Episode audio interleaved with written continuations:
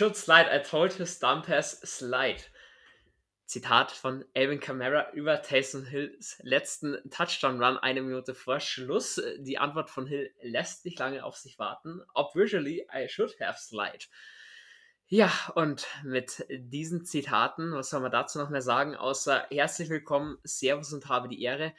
Overtime steht an, Woche 14 bei den New York Jets haben wir gespielt am Sonntag. Generell Sonntag in der Sportwelt einiges passiert, werden wir alles aufarbeiten und sowas kann man gar nicht alleine alles aufarbeiten. Da braucht schon einen Co-Moderator oder einen Experten von Weltformat. Ja, und deswegen steht die Leitung nach Graz natürlich. Jules, ich grüße dich und begrüße dich zur Overtime. Ja, äh, danke. Schön, dass ich hier sein darf. Gott sei Dank, dass die Leitung steht.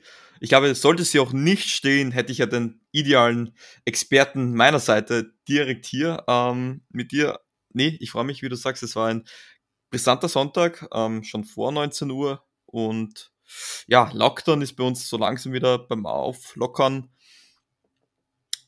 Es wird ja langsam. Dezember wird ja noch. Das wird unser Monat, Macht gute Laune. ja, nach dem äh, nicht so guten November aus Saints Sicht, wo man als eins von vier Teams gar nichts gewonnen hat, sind wir gut reingestartet auf jeden Fall in den Monat. Ähm, beziehungsweise haben jetzt einen kleinen Lichtblick mal wieder gehabt. Du sagst schon, Lockdown in Österreich ist vorbei. Wir wollen auch jetzt nicht gleich mit der NFL starten, sondern äh, einen Step auf die Seite machen. Sonntagnachmittag ging für uns beide ja schon gut los. Bekennende Formel 1-Fans, wie ihr ja wisst. Da ganz kurz deine Meinung. Also wir beide haben es uns live mit angeschaut und ich glaube, äh, das war, also ich bin froh, dass wir im Discord einen eigenen Bereich haben, der nicht öffentlich zugänglich ist also wenn wir einen Super Bowl gewinnen, weiß ich auf jeden Fall, wie Jules reagiert, Leute. Und ich sagen, der wird richtig abgehen. War ein Wahnsinnsrennen und muss ich sagen, auch wenn ihr nichts mit Formel 1 am Hut habt, schaut euch einfach die letzte Runde an. Das ist für jeden, der ein bisschen sportbegeistert ist, ein Wahnsinns, ein Wahnsinnsteil. Absolut. Und als Österreicher ist, ist man ja nicht mit Film gesegnet. Ähm, Womit wir aber gesegnet sind, finde ich meiner Meinung nach, ist im ORF mit den zwei Kommentatoren. Ich liebe die, das Duo dort ähm, und das waren Emotionen pur.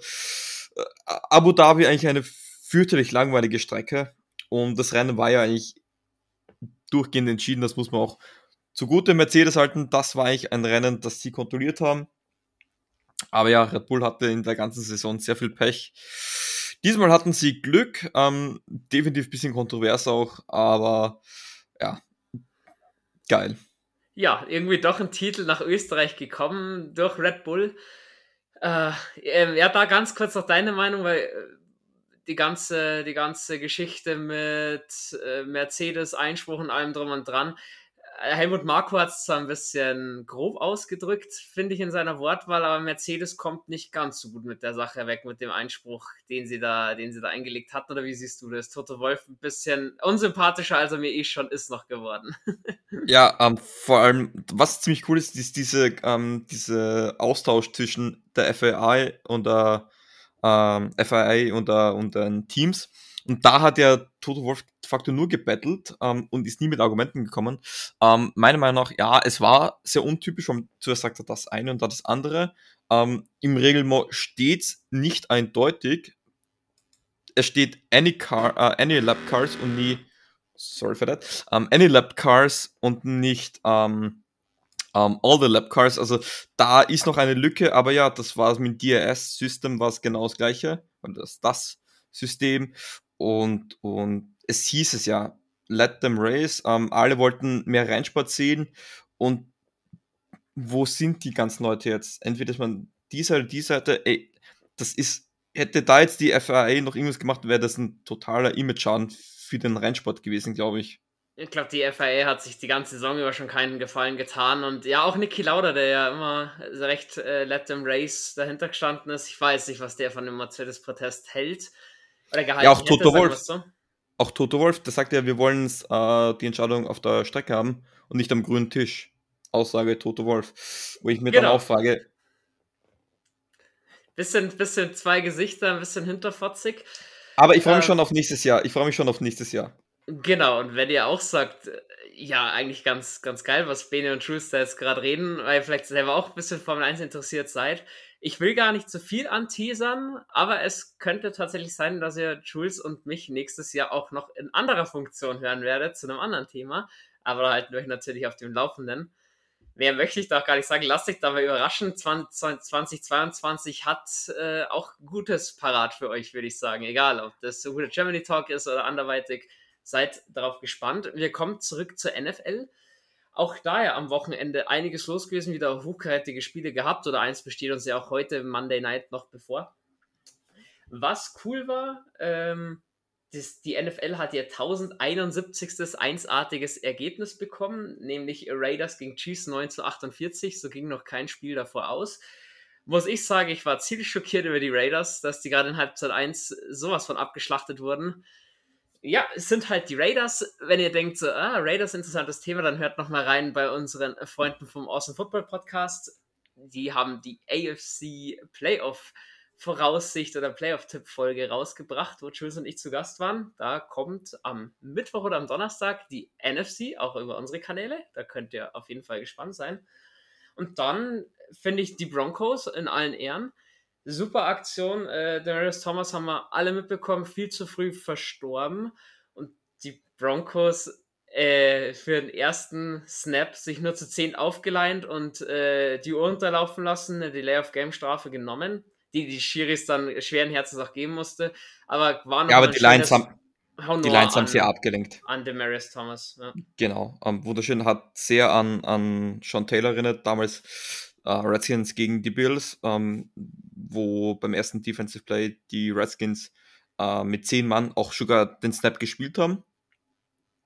Und auch da. Und natürlich die Delay of Game Penalty wurde äh, selbsterklärend natürlich ähm, abgelehnt von den Lions. Und Football ist halt nicht immer alles.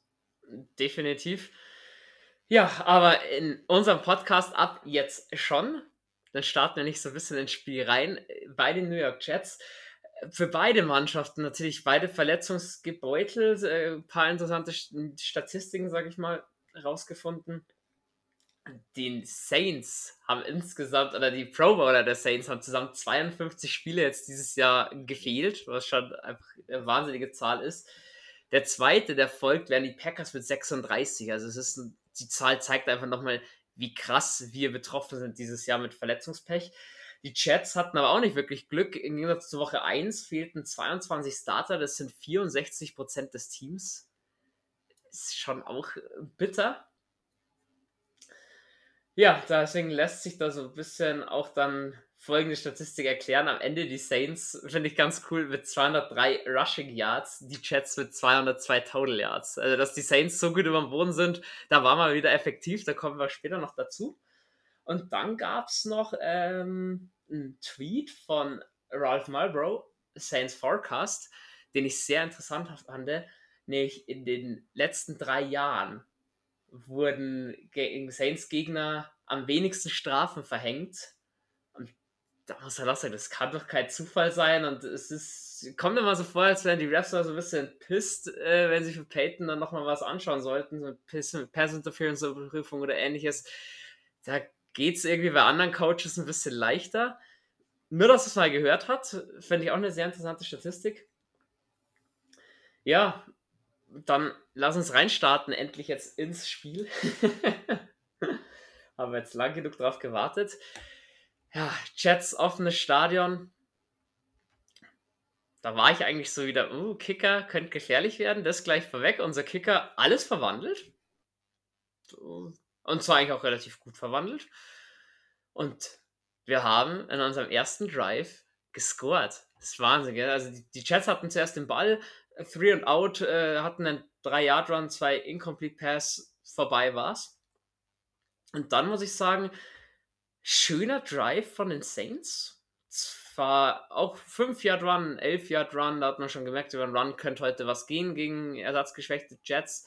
Der erste Pass von Hill kommt an für 19 Yards, dann läufst du dich so ein bisschen kurz nach vorne, hast du wieder 10 Yard Run eingebaut, kurze Pässe und dann hast du es in die Red Zone geschafft, kommst aber nicht in die Endzone rein und musst bei Fourth and Goal von der New, äh, äh, New York Jets 5 ein Field Goal schießen prinzipiell, aber nach so einem Drive, wie war da dein Gefühl? Weil da habe ich mir gedacht, das könnte heute eine ziemlich lockere Angelegenheit werden. War einer der schönsten Drives der ganzen Saison, muss ich schon sagen.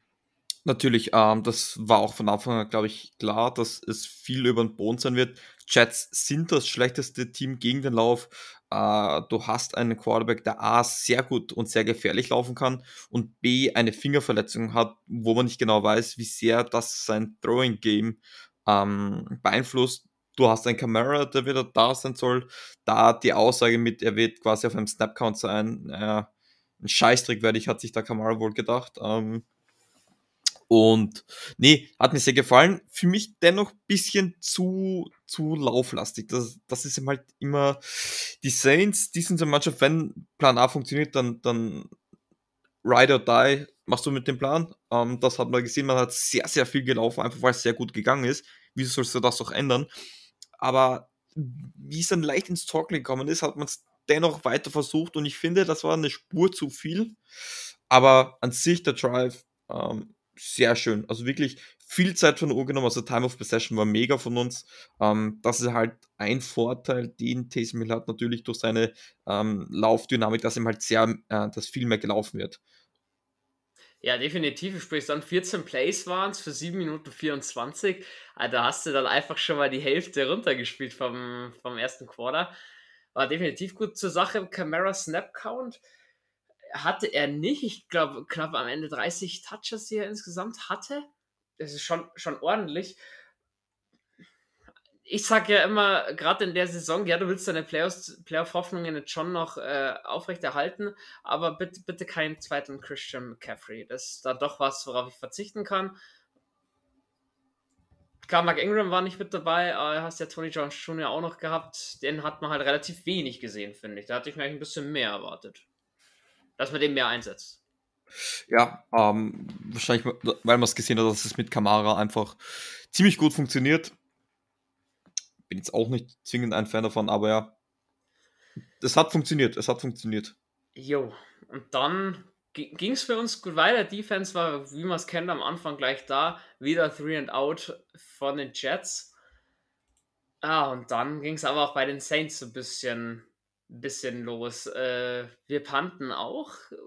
Wir sind zwar schon ein bisschen vorangekommen, Two-Yard-Run, dann gab es wieder Penalty, wieder ein kürzer Run, 15-Yard-Pass, also am Anfang im Passspiel Taysom Hill dann doch relativ sicher. Und dann wurde einmal, wie ich finde, richtig übel gesackt, aber da war die D-Line so schnell durch, den Sack muss er nehmen. Aber sah, sah bitter aus. Da haben sie schon zu, drei, zu dritt auf ihn zugelaufen und finde ich aber gut. Er probiert nichts mehr. Ball sichern und Zack einstecken, hat sich da Gott sei Dank nicht verletzt. Du meldest dich. Bitte. Ja, also das war das Gute an dem Sack. Ähm, das Einzige, was man kritisieren muss, wenn man weiß nicht genau das Play, ähm, das ist, wo, ihm halt, wo man sieht, das fehlt ihm noch, liegt vielleicht auch an der Erfahrung, weil ihm halt wenig Snaps gesehen hat als Quarterback er, er schaut doch gar nicht. Er hat sofort die ganze Zeit nach nichts gesehen. Er hat das gar nicht mitbekommen, dass die Mitte seiner Pocket total kollabiert. Wahrscheinlich, weil es nicht, nicht davon ausgegangen ist, ähm, weil es immer so wirkt, als würde ich jetzt über Winston schimpfen.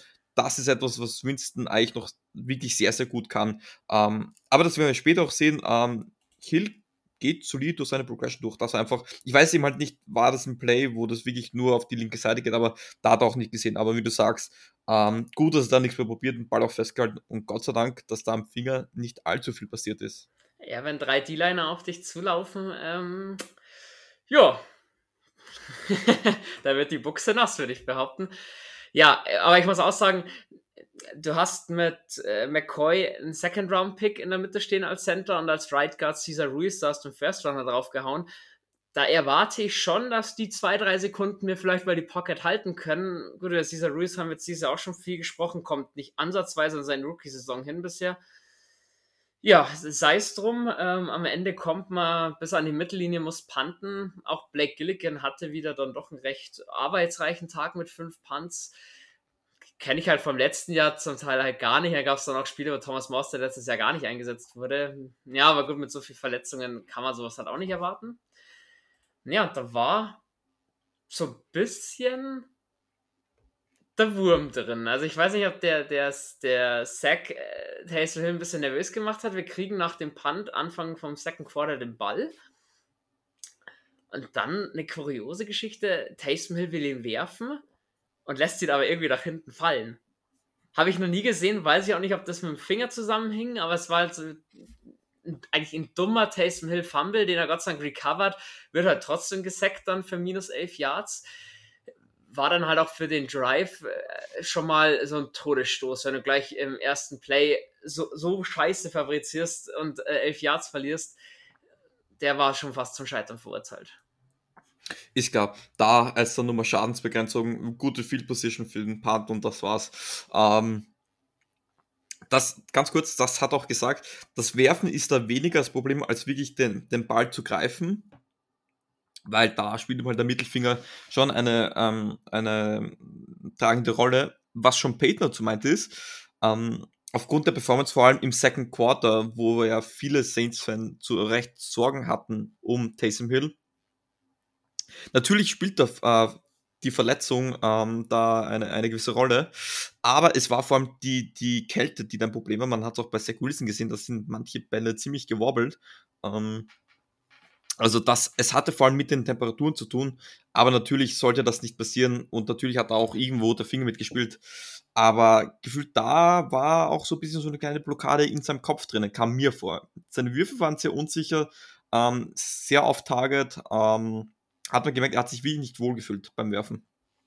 Ja, definitiv. Und ja, wie du sagst, die Kälte sind die Saints vom Dome auch nicht zwingend gewohnt.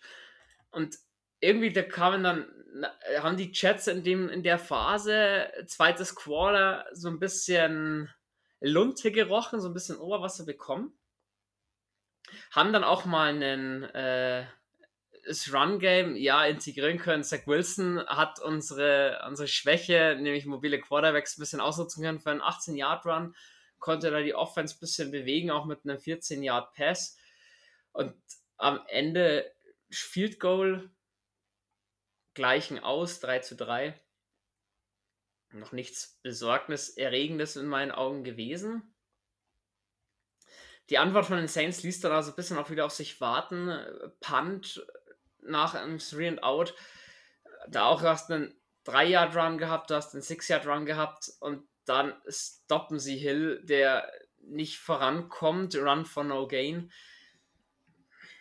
Also, wir haben zwar gut gelaufen, dieses Spiel, aber ab und an denke ich mir eben schon, diese Inside Zones oder Outside Zones, wo wirklich einfach nur entweder in die Mitte läuft oder direkt aus der Mitte raus, die haben die Jets zum Teil schon gut stoppen können, beziehungsweise waren die Blocking Schemes einfach nicht so da. Finde ich halt ein bisschen schade, weil ich dann, dann doch der Meinung bin, 3 und 1 mit Taysom Hill.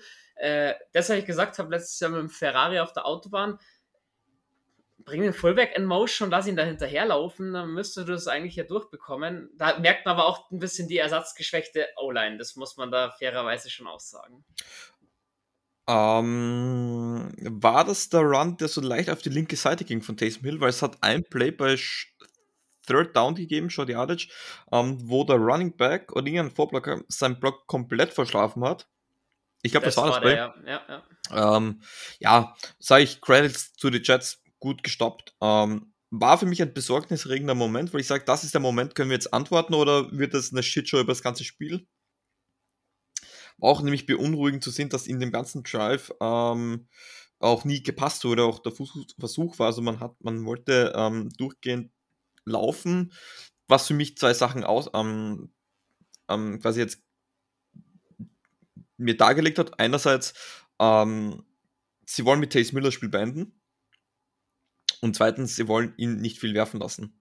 Und das habe ich gedacht, gut, da muss irgendwas mit dem Finger nicht stimmen. Oje, ähm, Simon auf der Bank und dein Blick zufolge stellst du dir dieselbe Frage, wie ich mir stelle. Wo bleibt Ian Book? Nein, da, das nicht. Ich, ich, ich verstehe bloß, wenn du zwei Drives hattest, wo das Passing Game oder auch das Blocken fürs Passing Game überhaupt nicht funktioniert hat. Da werfe ich da noch nicht zwingend bei dem 3 und 1. Du musst sagen, Hill wurde einmal heftig gesackt, dann kam eben der, sein Fumble. Da hat man einfach gemerkt, in der Phase war er merklich verunsichert. Und wie bringst du oder wie schaffst du es wieder, einem Sicherheit einzuhauchen, nur durch Erfolg Erfolgserlebnisse? Und äh, dass sich Hill eben durch so einen Run dann auch wieder Sicherheit holen kann fürs Passing Game, bin ich schon der Meinung. Das absolut, da, da streite ich nicht ab. Ich hätte mir dennoch mehr ge gewünscht, dann in manchen, natürlich, 3-1 ist, ist eine Run-Situation, kann natürlich passen, ich, braucht man aber nicht, aber dennoch glaube ich, ähm, vor allem bei, bei zweit und kurz, da kannst du auch mal ein Kurzbeispiel probieren. Wenn es nicht angeht, okay, dann funktioniert es nicht. Kannst auch immer einen Run machen, aber bei Third Down, da hätte ich mir eine Spur, also es, es wirkte so, sie wollten, sie wollen es über den Lauf erzwingen und damit dominieren und also das war relativ von Anfang an klar, es wird kein schönes Spiel werden, aber wir sind in einer Situation, da wollen wir keine schönen Spiele haben, wir wollen Spiele gewinnen, wir wollen in die Playoffs, nichts bedenken, wir sind voll im Playoff-Rennen, ich will das nicht hören, dass wir jetzt tanken sollen. Ähm, wenn Platz 12 in, in der Draft oder vor euch tanken ist, schön und gut, für mich ein bisschen unbefriedigend. Ähm, nee, und, und da, da wünsche ich mir halt ein bisschen mehr ähm, Flexibilität, mehr Dynamik, dass man auch einfach mehrere verschiedene Sachen probiert. Weil man muss halt auch sagen, das waren die Jets, das war die schlechteste Run-Defense. Nächste Woche, wo kommt am Donnerstag? Ah, nee, am, am, am Samstag. Am Samstag, am Samstag, am, am, am, Samstag natürlich, ich, wie komme ich jetzt auf Donnerstag? Da kommt die NFC uh, Division Pre, uh, Playoff Picture Preview Folge. Ähm, Langes Wort. ja, viele Ps. Ähm, und, und nee, da haben wir dann die Bugs mit der besten Run D und, und man hat es gegen die Bills gesehen, die haben, glaube ich, zwei Quarter lang kein einzigen Running Back mal den Ball gegeben zum Laufen, weil du gegen die nicht laufen kannst. Also auf das Spiel freue ich mich wie ich bin gespannt, was vor Hill mit seiner Dynamik machen kann und was er halt auch im Passing Game machen kann. Und ich finde, das wäre eine gute Situation gewesen, das auch ein bisschen auszutesten. Vor allem später hat man gesehen, in der zweiten Halbzeit hat er sich wieder wohler gefühlt. Definitiv. Auch im nächsten Drive ja schon. Ähm, die Saints mit einem Touchdown da ging es dann, wo ich dann auch nach dem Drive in die Gruppe auch geschrieben habe, entweder wir machen mega die geilen Drives in, dem, in, de, in der ersten Halbzeit oder es kommt nur Scheiße bei raus. Also ein Mittelding gab es da auch nicht. Das startet Hill eben gut. 13 Yard Pass, 6 Yard Pass, 8 Yard Run, 9 Yard Run, 2 Yard Run und am Ende Handoff zu Camara, der läuft die 16 Yards mit einem klasse Fake oder einem klasse Richtungswechsel durch. Ich finde, du hast schon gemerkt, äh, also Alvin Kamara in der Situation wieder, wie er dieses Team belebt und auch was er für einen Stellenwert für die Saints hat und was für ein guter Running Back er ist. Also der Move, der war schon erste Sahne. Absolut. Um, über Kamara und seine Stärken müssen wir nicht sprechen. Aber natürlich, das waren die Jets, das war das schlechteste Run-Team. Gegen jedes andere Team geht es zumindest nicht ganz so leicht. Dass er seine Stärken hat, ist ist, ist, steht außer Frage und dass er das Team zu Boden bringt, de facto unmöglich ist als Einzelspieler. Aber ich bin wie, also ich kann es noch mal sagen, ich bin gespannt auf die Bugs. Ja, du fandest, du siehst endlich Tyson Hill gegen die Bugs, was du ja schon ewig sehen wolltest. Werden wir uns in der Warm-Up äh, genauer darüber unterhalten? Da bist du auch wieder mit Ob dabei. ich mich momentan freuen kann darauf, weiß ich nicht. Ja, das, äh, genau, das stellen wir vielleicht noch zum Folgenende noch hin. So, auf jeden Fall 10 äh, zu 7 Führung. Es waren noch äh, 3,49 auf der Uhr vor der Halbzeit. Und die Jets nutzen diese Zeit auch nochmal. Ging zwar auch ein bisschen äh, Step by Step los voran, war nicht immer flüssig. Gerade also über den Run ging gar nichts. Wenn hat äh, Zach Wilson oder gerade in dem Drive hat Zach Wilson dann doch ganz gut äh, Pässe angebracht. Äh, haben sich dann selber auch ein bisschen beigestellt mit Penalties zum Ende hin. Am Ende Field Goal von den New Orleans 28 stellen auf 10 zu 6 auf dem Halbzeitstand, wo dann dir schon dachtest, ja, sind ja eigentlich bloß die Jets, die ja noch ersatzgeschwächt sind, war jetzt nicht die beste Halbzeit. Und man kommt auch nicht gut raus aus der Halbzeit. Gleich wieder ein Three and Out. Dreimal gelaufen, was ich da nicht wirklich verstanden habe. Gut, sei es drum. Aber genau, und das meine ich, genau das sind die Momente, wo ich sage, da musst du halt ein bisschen dynamischer sein. Es hilft nicht, wenn du etwas gut machst in der NFL, so gar nicht gegen die Chat, auch nicht gegen Chats oder ein schwächeres Team. Du musst immer ein Nachlegen quasi. Du musst quasi sagen, und genau jetzt, wenn es gut läuft, ey, wenn du das passt, äh, wenn das Laufspiel so gut ähm, funktioniert, das wird nicht vier Quarters gut haben. Bauen passt ein bisschen mehr ein du hast eine leichtere Pass, äh, eine leichtere Situation für eine Pass-Offense. Wir wissen, ähm, Taysom Hill tut sich aus Play-Action-Plays sehr gut, äh, sehr gut, vor allem mit Ro äh, Rollouts. Und wenn du dann wieder die Play-Action hast, ermöglichst du ihm halt der Offense auch neue Möglichkeiten für das Run-Game wieder. Also ich fand das sehr, sehr eintönig. Es hat zwar ein paar Mal funktioniert, ihm halt aber nicht immer.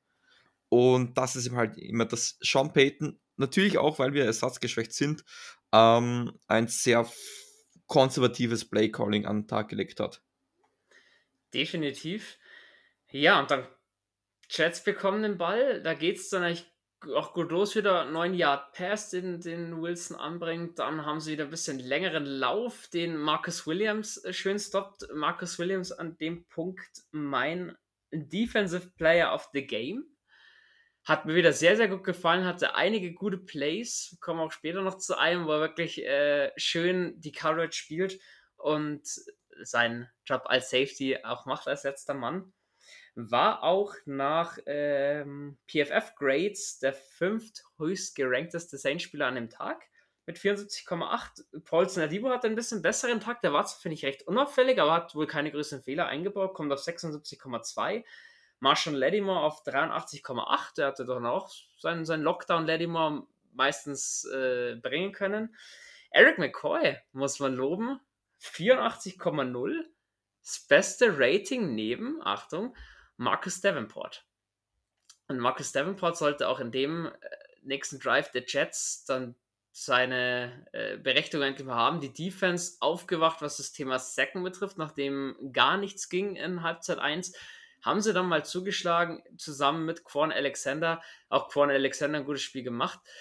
Du merkst, Davenport, wichtig, dass man ihn verlängert hat, weil wenn er fit ist, schon Wahnsinn. Er ist zwar nicht sackmäßig der große, ja, oder macht da nicht die ganz großen Zahlen wie jetzt Trey Hendrickson oder ähnliches, aber äh, krass, welche Dynamik an den Tag legt und er bringt immer irgendwie einen Quarterback-Carry oder ähnliches zusammen. Also das, gerade wo Cam Jordan gefehlt hat, wichtig, dass er mit dabei war und hat wieder ein gutes Spiel gemacht. Vor allem, der marschiert durch die O-Line durch wie nichts, der, der schert sich auf gut Deutsch nichts auf Technik, der läuft durch den O-Liner teilweise durch, um, gefällt mir sehr, ist für mich, wenn er fit ist, der beste D-Line-Spieler in, in, in unserer Front Floor. Meiner Meinung nach. Zurzeit schon, ja, nachdem Cam Jordan ja doch seinen in die letzten eineinhalb, zwei Jahre so ein bisschen seine Form sucht, äh, beziehungsweise sein Gehalt in meinen Augen nicht so rechtfertigt, äh, ist Davenport definitiv der Mann. Ist schön, dass er, dass er jetzt langsam einschlägt. Äh, da gibt es dann später auch noch zum zweiten Sack wirklich einen wunderschönen Bull Rush, wo er einfach wirklich den O-Liner in Zach Wilson reinschiebt, als wäre er nichts, als wäre das so ein Trainingsgegenstand, wo ich einfach sage, er kommt, er ist ja eigentlich nicht der, er kommt mir eher als schlachsiger D-Liner vor, aber es ist doch noch ganz schön Power dahinter. Naja, sei es drum, ja. Ähm, ich möchte eins noch ganz kurz anbringen. Ähm, Trey Hendrickson hat ja, glaube ich, einen Rekord aufgestellt. Wir haben ja immer gesagt, ja, er lebt halt ein bisschen auch von Cam Jordan auf der anderen Seite. Der hat jetzt die längste Sack-Streak äh, in der NFL momentan, mit mindestens einem Sack. Mega, muss man ihm lassen. Der Typ liefert auch in Cincinnati ab. Ähm, ich weiß jetzt gerade nicht, bei wie vielen Sacks der jetzt gerade steht, aber auch das kann ich, ich natürlich. 12,5, 13, irgendwie sowas. Ja, aber du musst, du musst davor sagen, ein Risiko von den Bengals war schon, jemanden nach einem Jahr einen 65 Millionen Dollar Vertrag zu geben, 16 Millionen Dollar pro Jahr. Ich hätte Trendix wirklich sehr, sehr gerne gehalten, aber es war halt cap-technisch einfach Natürlich. nicht wirklich. dann hättest du Cam Jordan cutten müssen. Und das äh, kannst du auch nicht einfach eine Franchise-Legende cutten. Das kommt dir auch nicht gut an. Nee, die letzten neun Spiele in Folge mindestens ähm, ein Sack gehabt. Ähm, und erst in zwei Spielen der ganzen Saison ohne Sack. Mega. Ja, die, die 2017er Draft-Class von uns, die ist einfach äh, anders heftig. Das muss man schon, muss man schon sagen. Wobei ich mir immer denke, wenn ich Anceloni bei den Lions sehe, wäre ich froh, dass äh, wir ihn nicht mehr auf dem Roster haben. Also das ist gerade Anceloni in, in der Zone oder Van Coverage, was das Passspiel betrifft, absolute Katastrophe. Sorry, dass ich das so sagen muss, aber gefällt mir da weiterhin immer noch gar nicht. Aber gut, geht ja hier nicht um die Lions und um Alex Anceloni, sondern um unser Field Goal, nämlich die Saints können da ein bisschen wegziehen, stellen auf 13 zu 6. Schon mal nicht verkehrt ist, wenn du einen Touchdown-Vorsprung hast wie ging der Drive? Da ging es dann eigentlich los. Minus 2 Yard Run von Camara. Hat man eben den Braten gerochen auf Seiten der Jets, was da kommt.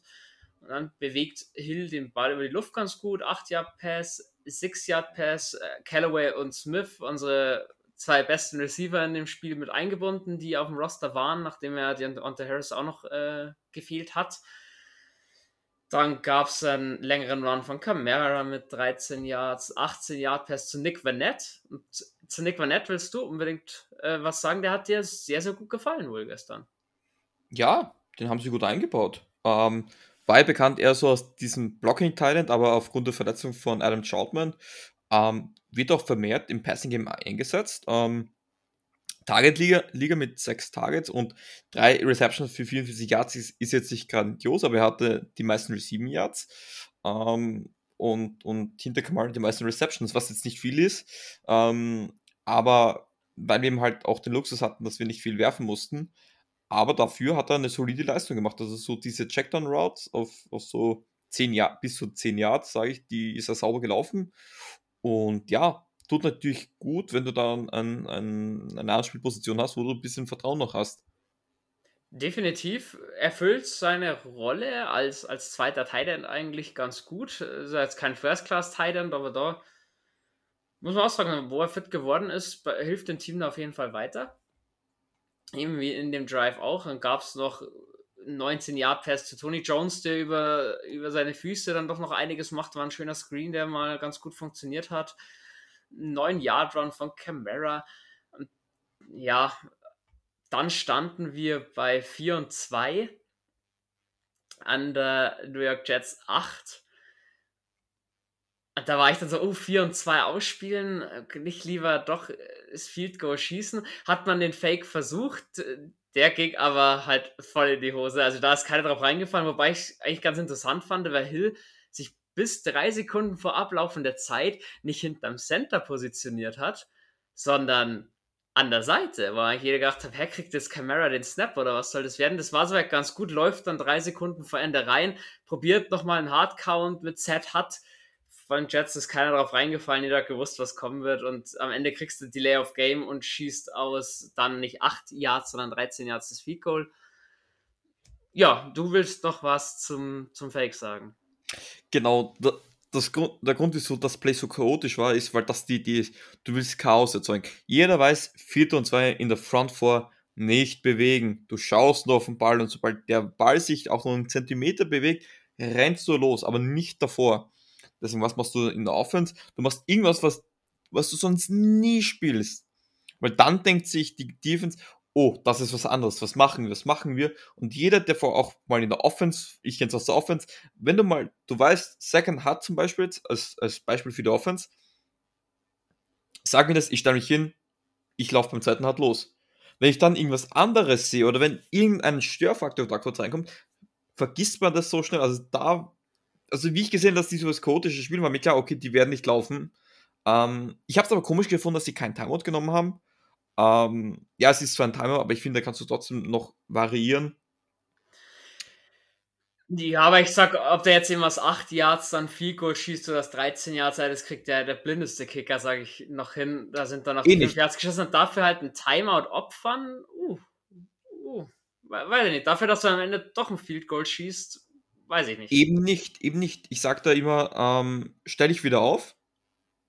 Hab dann, du hast das Play, du hast immer das Play für Vierter und kurz, Under Goal etc. Schau, ob das da ist. Sprich, ist die Defense in einem gewissen Look, wo man sie erwartet? Wenn sie ist, lauf das Play. Wenn nicht, selbe Spiel wie, wie vorher. Weil vor allem, wenn du Timeout nimmst und dann wieder rauskommst, erwarten sie, dass du spielst. Das heißt, der Hardcount ähm, kann eher funktionieren, dass du sie ins Offside schickst. Ähm, aber wie gesagt, das ist meine, das ist nur eine andere Philosophie. Ähm, es war ein Spiel, wo man sagt, da will man einfach Punkte mitnehmen, deswegen verstehe ich auch, dass man da sagt, man nimmt das Field Goal, dass man sich auch nicht das Timeout nimmt, aber es wäre eine Option gewesen und vor allem gegen Spiel gegen die Bucks ähm, kann man schon sagen, da wirst du keine Field Goals brauchen, da wirst du dann sehen, dass die zumindest einen Timeout nehmen und dann den vierten ausspielen werden, weil du brauchst einfach Punkte. Ja, ist äh, auch ein interessanter Ansatz von dir. Man, zu der Timeout-Nehmen-Geschichte, da kommen wir jetzt dann noch dazu. im nächsten Drive der Jets quasi. Eins will ich noch sagen zu der Geschichte, was anderes machen beim 4 und 2. Ja, wenn sich die Offense anders aufreiht, als man das kennt, oder in der Quarterback steht dann aus oder sowas, das ist gerade für einen Safety, gerade für einen Free Safety, der wirklich die letzte Instanz ist und das, das ist ja klar, der, der, der äh, Mike Linebacker ist der Quarterback der Defense sozusagen sowas erkennen oder lesen, müssen aber dahinter die Safeties natürlich und ihre Leute zurechtweisen. Und da bin ich an meiner Stelle froh, dass ich einen 33 gegen Free Safety an meiner Seite habe, der sehr viel Erfahrung hat und der eigentlich immer den Überblick behält, weil da, krieg, da kriegst du massiv Panik, wenn du denkst so, wow, fuck, gerade ich als dann Strong Safety, wo man ja auch je nach Spielkonzept mal ein Quarterback covert, mal ein Tight End covert oder auch mal einen Wide Receiver und dann steht auf einmal der Quarterback neben dem Tight End, wo du denkst so, yo, welchen von den zwei nehme ich jetzt? Oder wen schicke ich jetzt wohin? Innerhalb von fünf, sechs Sekunden. Und man muss dann sagen, ja klar, jetzt bei mir, wir haben 40 Zuschauer, das ist jetzt nicht sonderlich laut, da kannst du dich schon untereinander unterhalten, dass, dass du deinen Sam Linebacker anschreist, so quasi geh da rüber, Quarterback ja, in einem NFL-Stadion mit ganz gut gerne dann auch mal 100.000 Leuten, die rumschreien, ja, da ist die Panik groß. Vor allem, man muss auch dazu sagen, vom Defense spielen ist verdammt schwierig. Gott sei Dank habe ich es nie getan, weil ich die Birne nicht dazu habe. Aber das ist auch nicht so wie bei Madden, da drückst du eine Taste und du siehst das komplette Play oder so und jeder spielt. Echtes Football und Madden, das sind zwei Welten wenn du gut im Madden bist, ist es saugeil und ich werde dich wahrscheinlich verfluchen, wenn ich dann gegen dich verliere. Aber das hat nichts mit Real Football zu tun. Ähm, das sind Welten dazwischen. Wenn, wenn ihr wüsstet, wie viel Man-Coverage in Zone-Coverage eigentlich drinsteckt, da wärt ihr schockiert, glaubt mir. Ja, definitiv. Und ich meine, man merkt es ja schon, allein wie ein Spielzug angesagt wird. Das hat nichts dazu zu tun, dass du einen Madden kennst.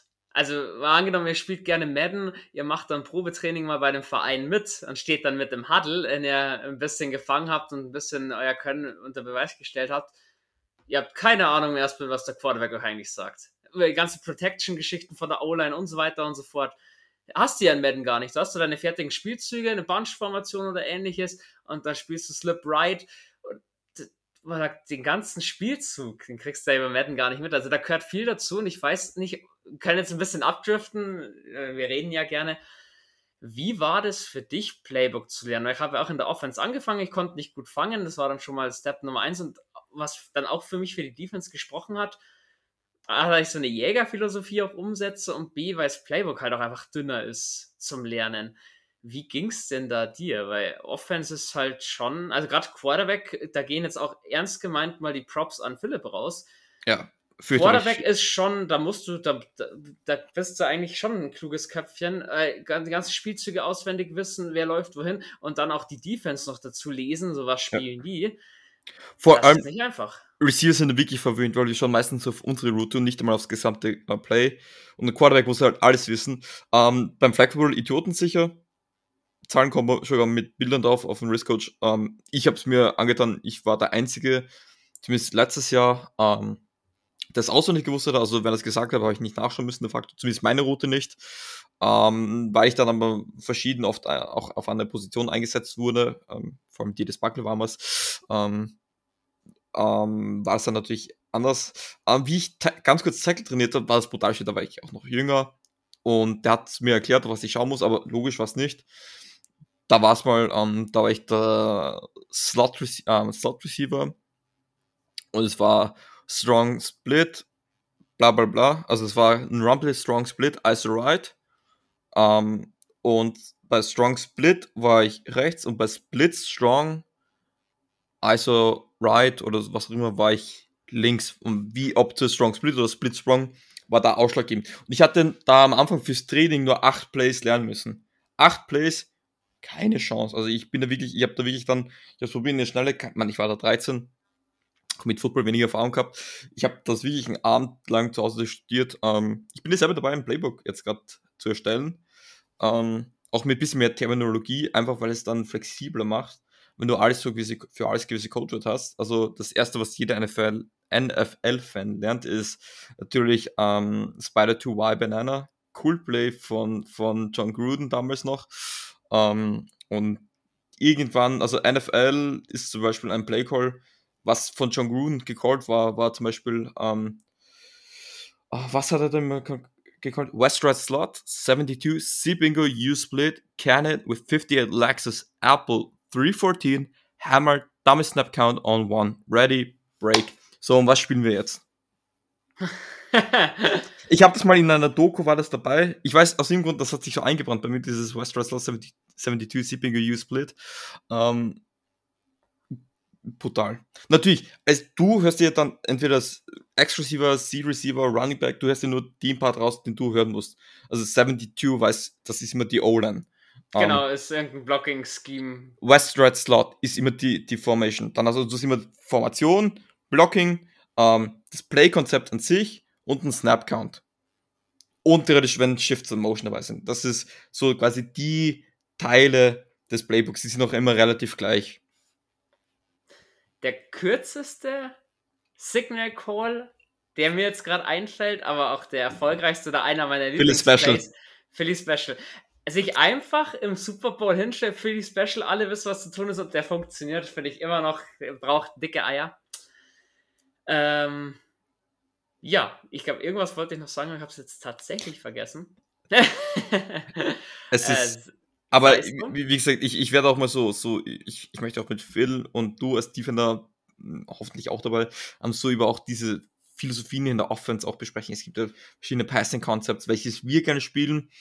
In der Offseason, ich habe zwei Möglichkeiten, lernen oder mich mit Football zu beschäftigen. Es wird bei mir eher das Zweitere werden.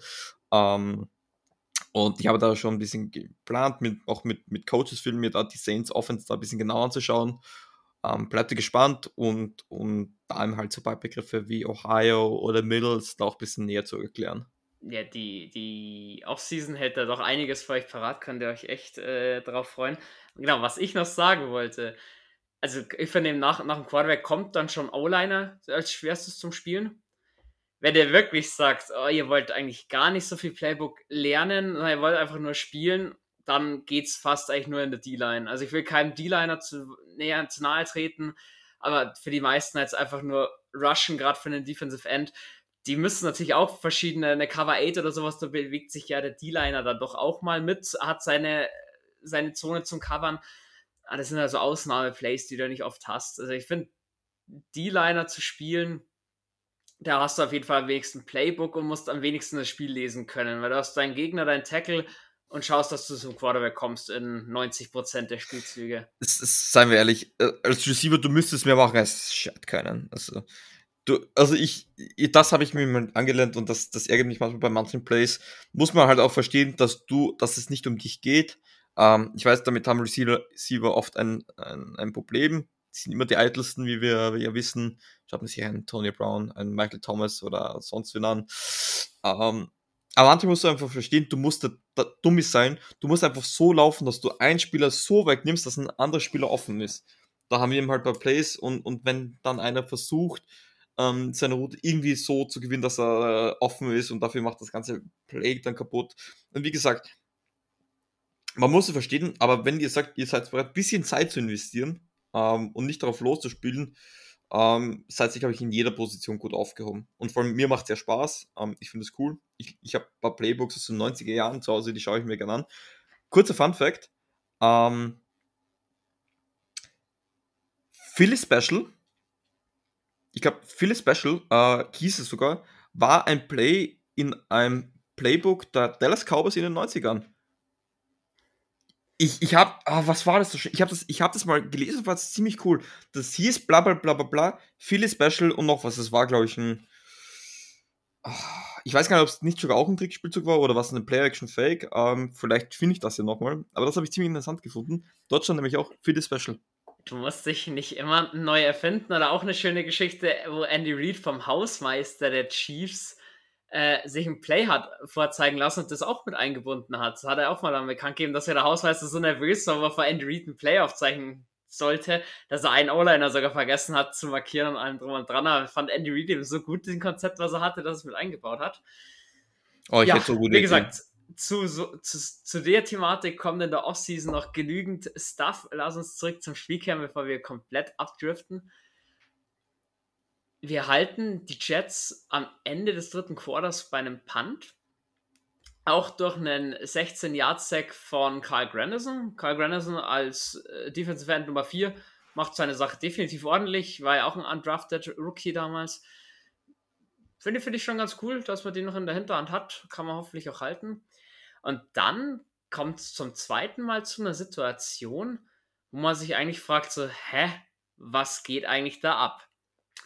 Zwei Sekunden vor Ablauf des dritten Quarters nimmt Sean Payton seine erste Auszeit für Halbzeit 2. Das hat er in der ersten Halbzeit auch schon so gemacht. Und da habe ich mich in Halbzeit 1 schon gefragt, so, warum nimmt der jetzt eine Auszeit wegen einem Punt? Mein Formation hat gestimmt vom Special Team.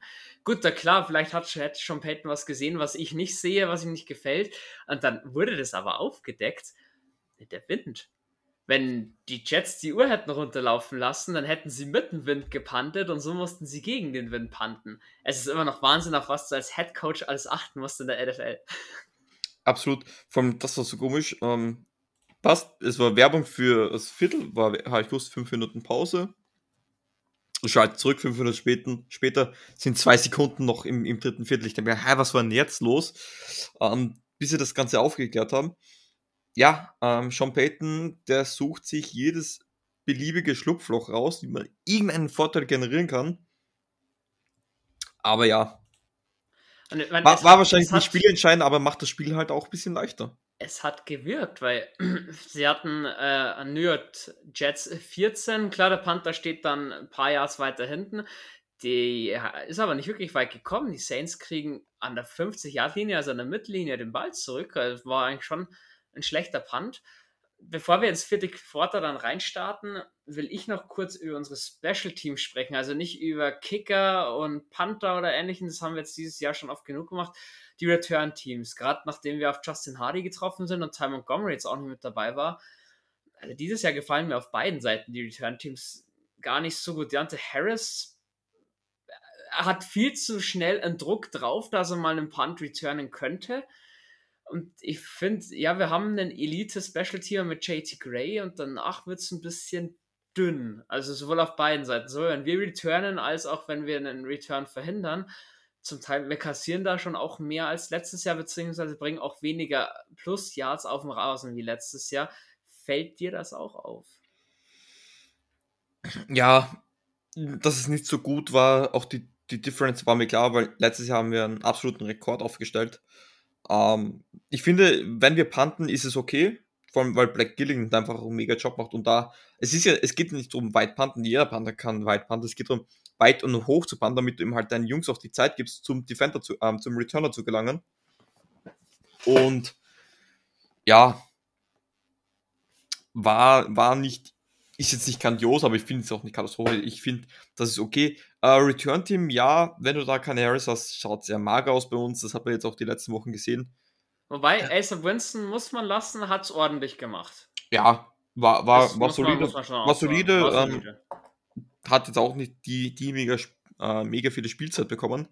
Hat schon gefallen. Ähm, ja, man darf auch nicht vergessen, der, der Harris war im College All-Pro Returner der, dem ist Wasser zu reichen in der Disziplin ist halt dann auch. Nee, der, ist, äh, der, ist, der ist auf, also im Return-Team ist er Top 3 in der Liga. De definitiv. So, dann lass uns ins vierte Viertel noch reinstarten. Saints eben mit der guten Startposition an der Mittellinie punkten, kriegen ein Field Goal zusammen. Soweit in dem Drive-Run-Game gar nicht funktioniert, da ging es dann über den Pass ein bisschen nach vorne. 21 Yards zu Traquan Smith, 7 Yards zu Vanette unter anderem, ein, zwei Yards noch durch den Lauf. Am Ende kickst du von äh, 19 Yards zu Feed Goal. Wo man dann auch sagt, gut, man kommt ein bisschen weg. Das ist alles nicht so verkehrt. Und man setzt die Jets unter Druck, dass sie langsam wieder einen Anschluss finden müssen, punkten müssen. Und das hat man gemerkt dann. Ähm, Zweier Run, dann gibt es eine Pass-Interference gegen Adibo. Die eine war, er hat ein bisschen zu viel am Trikot gezogen, 27 Yards. Die war ein bisschen ärgerlich, vor allem wir hatten, glaube ich, nur vier Strafen für äh, 44 Yards, nee, 42 Yards. Da tut die sehr weh. ja, so ein bisschen Rookie-Mistake. Das nächste Mal weiß er schon eine Sekunde den Arm früher weg und, und alles ist gut. Ja, aber ist wirklich nach vorne gekommen sind die Jets dann nicht.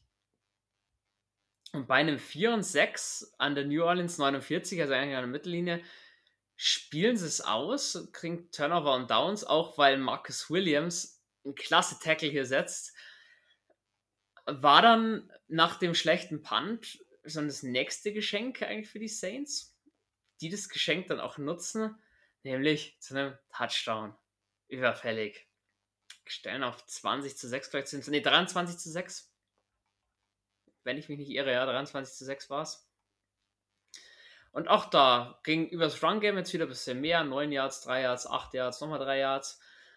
Dann zwischendrin ein Pass eingebaut. Hill zu Callaway. Und Callaway muss man sagen, wie eine Ballerina. Da würde mich interessieren, ob du so Körper, ob du so eine gute Balance hast, dass sich da wirklich an der Sideline nicht aus Balance bringen lassen und trägt den Ball bis an die New York Jets 2, wo man sagen muss, das war vor allem ein geiles Spiel, weil Hill faked einen Handoff nach rechts an.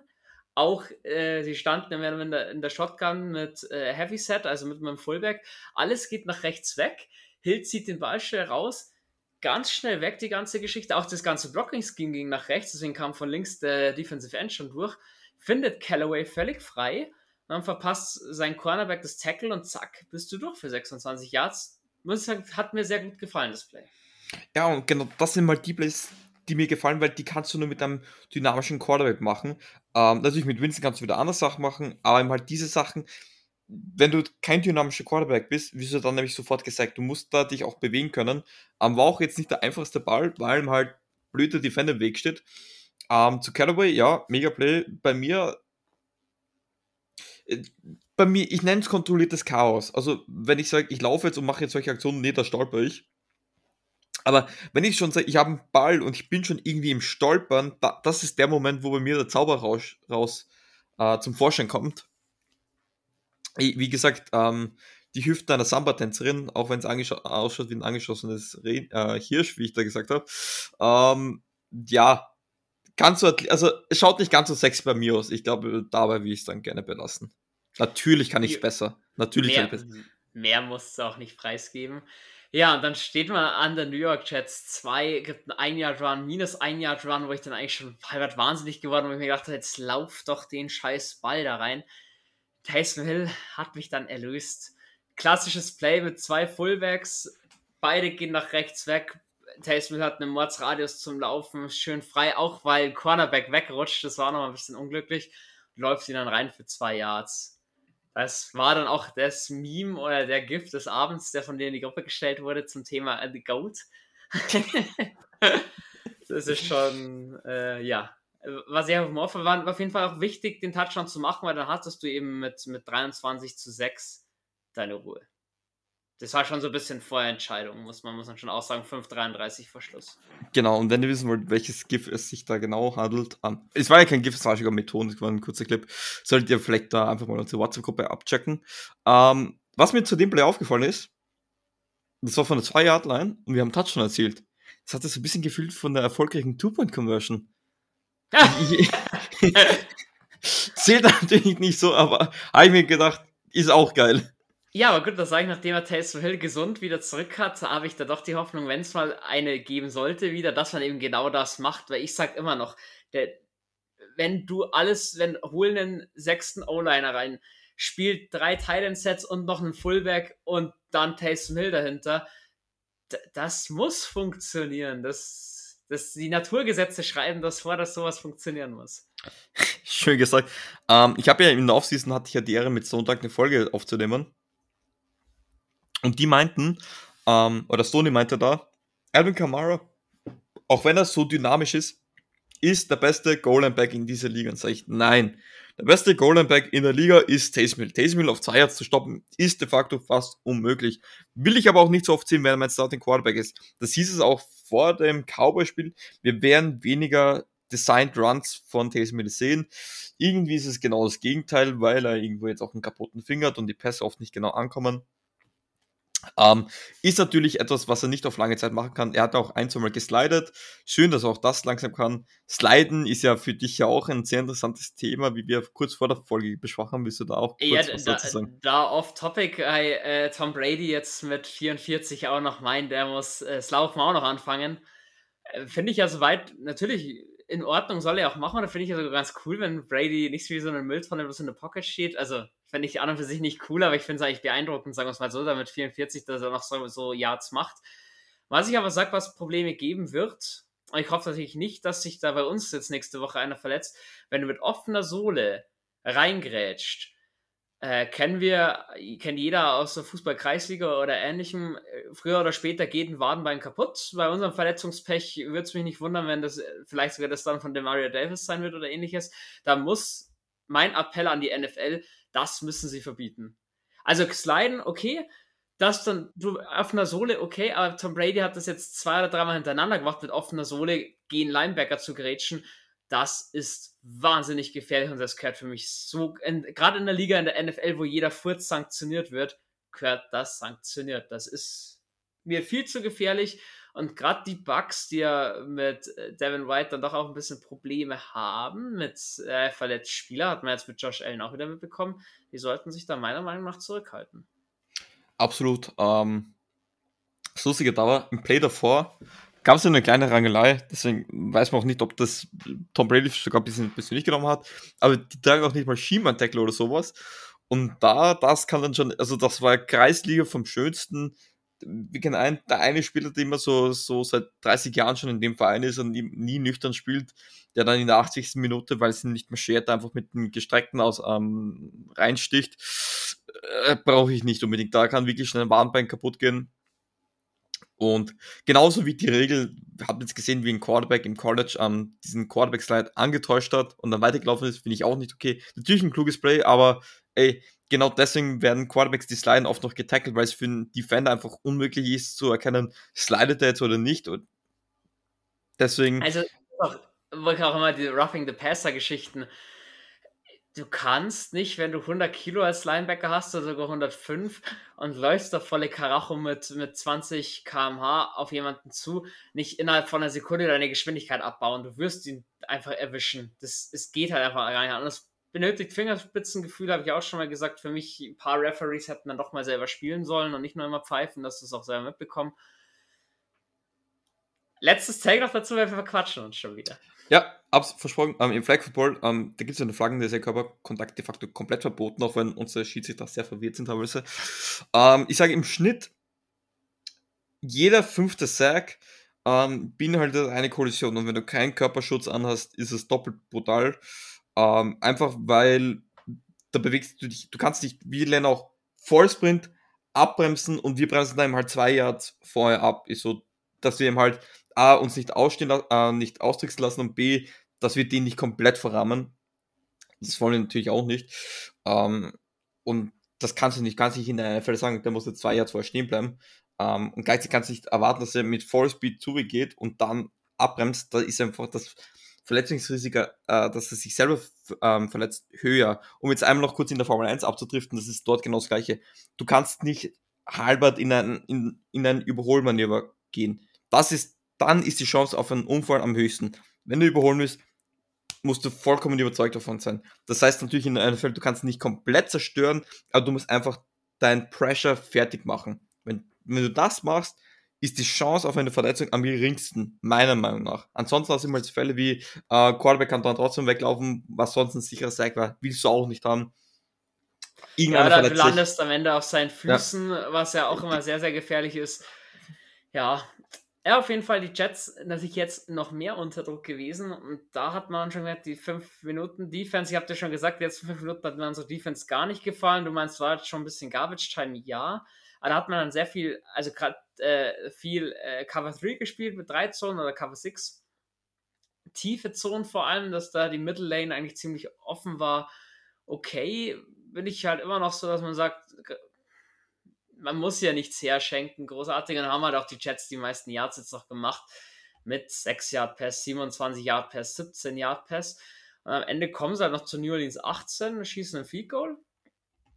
Dann kommen wir zum miserabelsten Drive der Saints im ganzen Spiel. Äh, minus ein Yard Run Camera, da wurde schon wieder gelesen, was wir vorhatten. Dass wir laufen, zu der Zeit war auch klar, dass wir die Uhr runterlaufen wollen. Dann wurde Taysom Hill für sechs Yards gesackt, wo der, ich sag, das Playdesign gut war, aber das Blocking-Scheme entweder überhaupt nicht funktioniert hat oder das war schlecht gecallt. Weil da waren auf einmal zwei Defender frei und konnten auf Taysom Hill. Das ist eigentlich auch nicht Sinn der Sache. Ja, dann findet er für einen Five-Yard-Pass. Ace of Winston hat es nicht gelangt, muss panten von der eigenen 23. Dann kriegen die, die Jets wieder den Ball. Zuerst wird ähm, Zach Wilson gesackt von Quan Alexander. Da hat es auch ordentlich gerumst. Da kam im Quan Alexander, ist die Pocket schön aufgegangen für Zach Wilson, aber genau dann war Quan Alexander da gestanden. Und ja, zwei Incomplete Pässe. Am Ende spielen sie es 4 und 10 aus, müssen sie ja.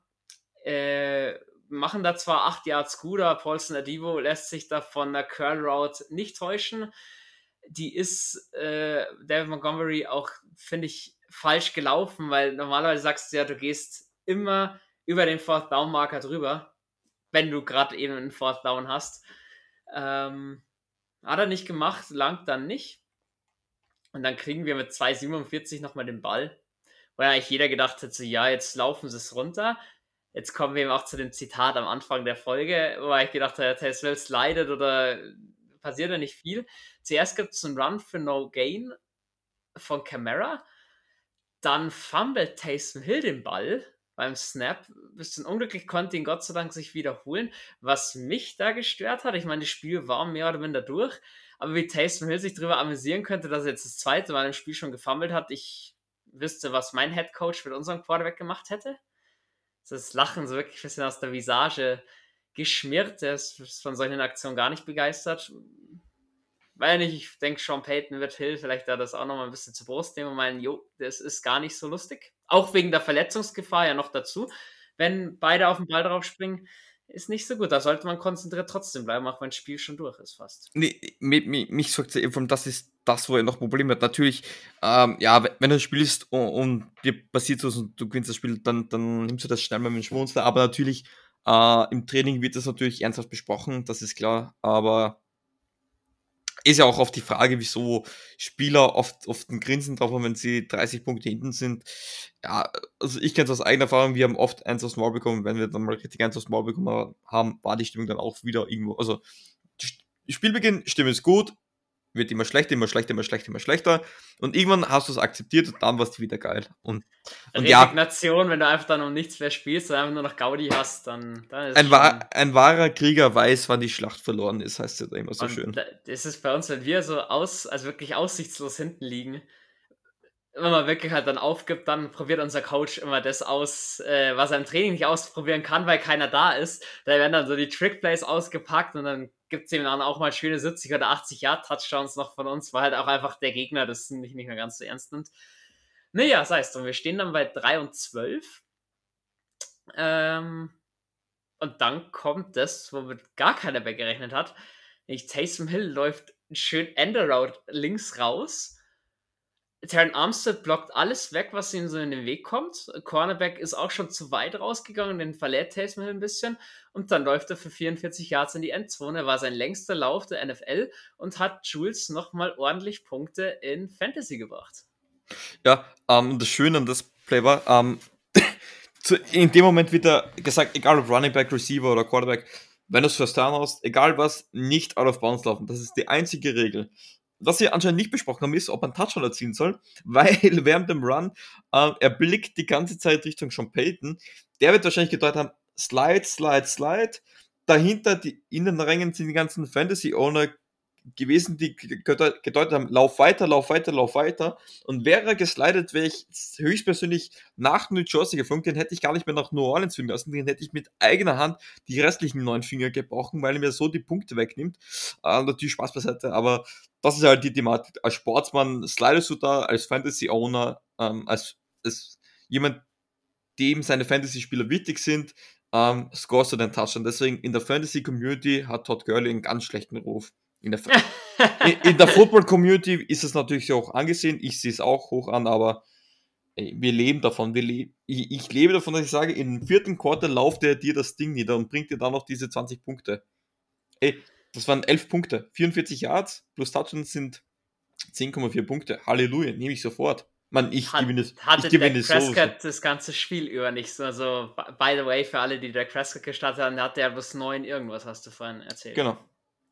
Ja, hat auch eine üble Interception geschmissen, aber gut, über Dak Prescott es jetzt hier nicht. Ähm, ja, das Spiel dann äh, bei 30 zu 6 eigentlich schon entschieden, mehr oder minder. Äh, klar, die Jets probieren dann eigentlich auch nochmal alles mit noch äh, drei Timers, glaube ich, was sie hatten und einer Minute auf der Uhr. Kommen dann eben durch unsere Soft Coverage, nachdem wir halt tief abgesichert haben, auch nochmal nach vorne. Gerade, klar, Passing Game ging dann doch viel runter und im letzten Play, Zach Wilson scrambled nochmal. Da muss ich ich glaube, Hutchinson war unser Defensive Tackle, der ihn da einfach laufen lässt und ich denke, ja, Spiel ist eh vorbei. Fände ich nicht gut, die Einstellung, den hätte er nicht packen und runterziehen können. Hat er nicht gemacht, am Ende wird er gestoppt, eben nochmal von Marcus Williams. Ein paar Jahr, äh, ein Jahr vor, ähm, vor der Endzone, kein Touchdown mehr, Spiel ist vorbei. Am Ende gewinnen wir zwar deutlich gegen die Jets, aber ich muss sagen, Halbzeit 1 war eher ein Flop. Halbzeit 2 gefiel mir dann schon besser. Wie, oder wie, was ist so dein Endfazit für das Spiel? Es war ein Sieg. Sieg und wenig Fehler. Ich glaube, das war, das hat doch Nick Anil gepostet, das habe ich, ich, mir gedacht. Nicht schön gewinnen, einfach nur gewinnen und wenig Fehler machen. Deswegen war ich, was für mich auch wichtig, dass Safeman keine Interception geworfen hat. Die Fumbles bereiten mir Sorgen, auch die zum Schluss weil die eben halt auch mit, Finger, mit der Fingerverletzung zusammenhängen können. Ansonsten, das Passing, wie gesagt, da war für ein Quarter lang wirklich sorgenbereitend. Danach wieder gut. Ich sage mal, er hat so gut gespielt, wie er spielen musste. Das, ja, it is what it is. Um, das ist immer nicht gut. Aber ja, man, man sieht, dass er ihm halt einen neuen Schwung reinbringt durch seine Dynamik. Und ich glaube, damit muss man jetzt auch um, das wirklich aufsaugen, das gute Medium. Und jetzt heißt es, all or nothing gegen die Bucks. Es muss wahrscheinlich ein Sieg her. Wenn man sich noch eine Niederlage erlauben kann, dann noch am ersten gegen die Bucks, glaube ich. Ähm, aber das kann man sich nicht erwarten, dass man da wieder so auf den Ball laufen kann und so erfolgreich, glaube ich. Ja, das glaube ich auch. So, jetzt noch allgemein. Was steht jetzt an? Wir kommen langsam auch in die heiße Phase, nicht nur zu den Playoffs. Das habt ihr jetzt schon mitbekommen, dass da noch ein NFC Playoff Picture Folge kommt mit unseren Freunden vom Awesome Football Podcast. Äh, so geequipt kommt natürlich wie gewohnt die Warm-Up am Samstag. Da haben wir auch einen Special Guest, den ihr vielleicht dann auch mal in Zukunft öfters hören werdet. Lasst euch da mal überraschen. Und ja, Weihnachten steht an. Weihnachten steht vor der Tür. Ist natürlich dann auch so ein bisschen Zeit der Gutherzigkeit und der Warmherzigkeit. Da bleibt unseren Social Media Kanälen auf jeden Fall mal treu, weil wir haben uns da schon was überlegt. Äh, wahrscheinlich werden wir für einen guten Zweck ein bisschen was versteigern. Wir haben da noch zwei Caps auf Lager und auch noch ein Bild von Seamus Winston von den Pichler Brothers. Das wird wahrscheinlich bei eBay unter den Hammer kommen. Ist auch geplant, dass ihr darüber abstimmt, wo das Geld hingehen soll. Da sind wir nämlich auch eigentlich fast offen für alles. Und ja, sonst WhatsApp-Gruppe, die kennt, glaube ich, mittlerweile auch schon jeder bei uns. Eine Watch-Party gibt es dann vielleicht äh, zum Bucks-Game wieder, weil die spielen ja äh, Sunday Night. Also wenn ihr dann vielleicht auch schon wie ich in der Woche vor Weihnachten schon frei habt, das ist natürlich allerbestens. Ich werde auf jeden Fall am Start sein. Ich denke, wenn ich da bin, Jules hat auch keinen Schlafrhythmus, wird auch dabei sein. Ich habe schon einen Schlafrhythmus und der sagt, dass ich nicht zu Sunday Night schlafen werde. Oder so. Ja, Jules, danke für deine Meinungen, Analysen und Unterstützung. Ja, schön, dass ich jetzt nach der Woche Pause de facto wieder da sein durfte. Ja, ich denke, freut alle, wenn sie dich äh, dann Dienstag früh, wenn sie in die Arbeit fahren, hören dürfen. Mm, ja, weiß ich nicht, ne? Muss das sein? also ich habe uns nie auf dem Weg in die Arbeit gehört, wenn in der Arbeit, weil in der Früh Jules oder Philipp reden hören, das äh, wirkt, äh, hat bei mir immer so einen gewissen Kotzreiz nach oben geholt. Aber gut, das ist ein Thema, das müssen wir nicht besprechen. Nach 69 Minuten beende ich die Folge standesgemäß mit den wunderschönen Worten Who Dat?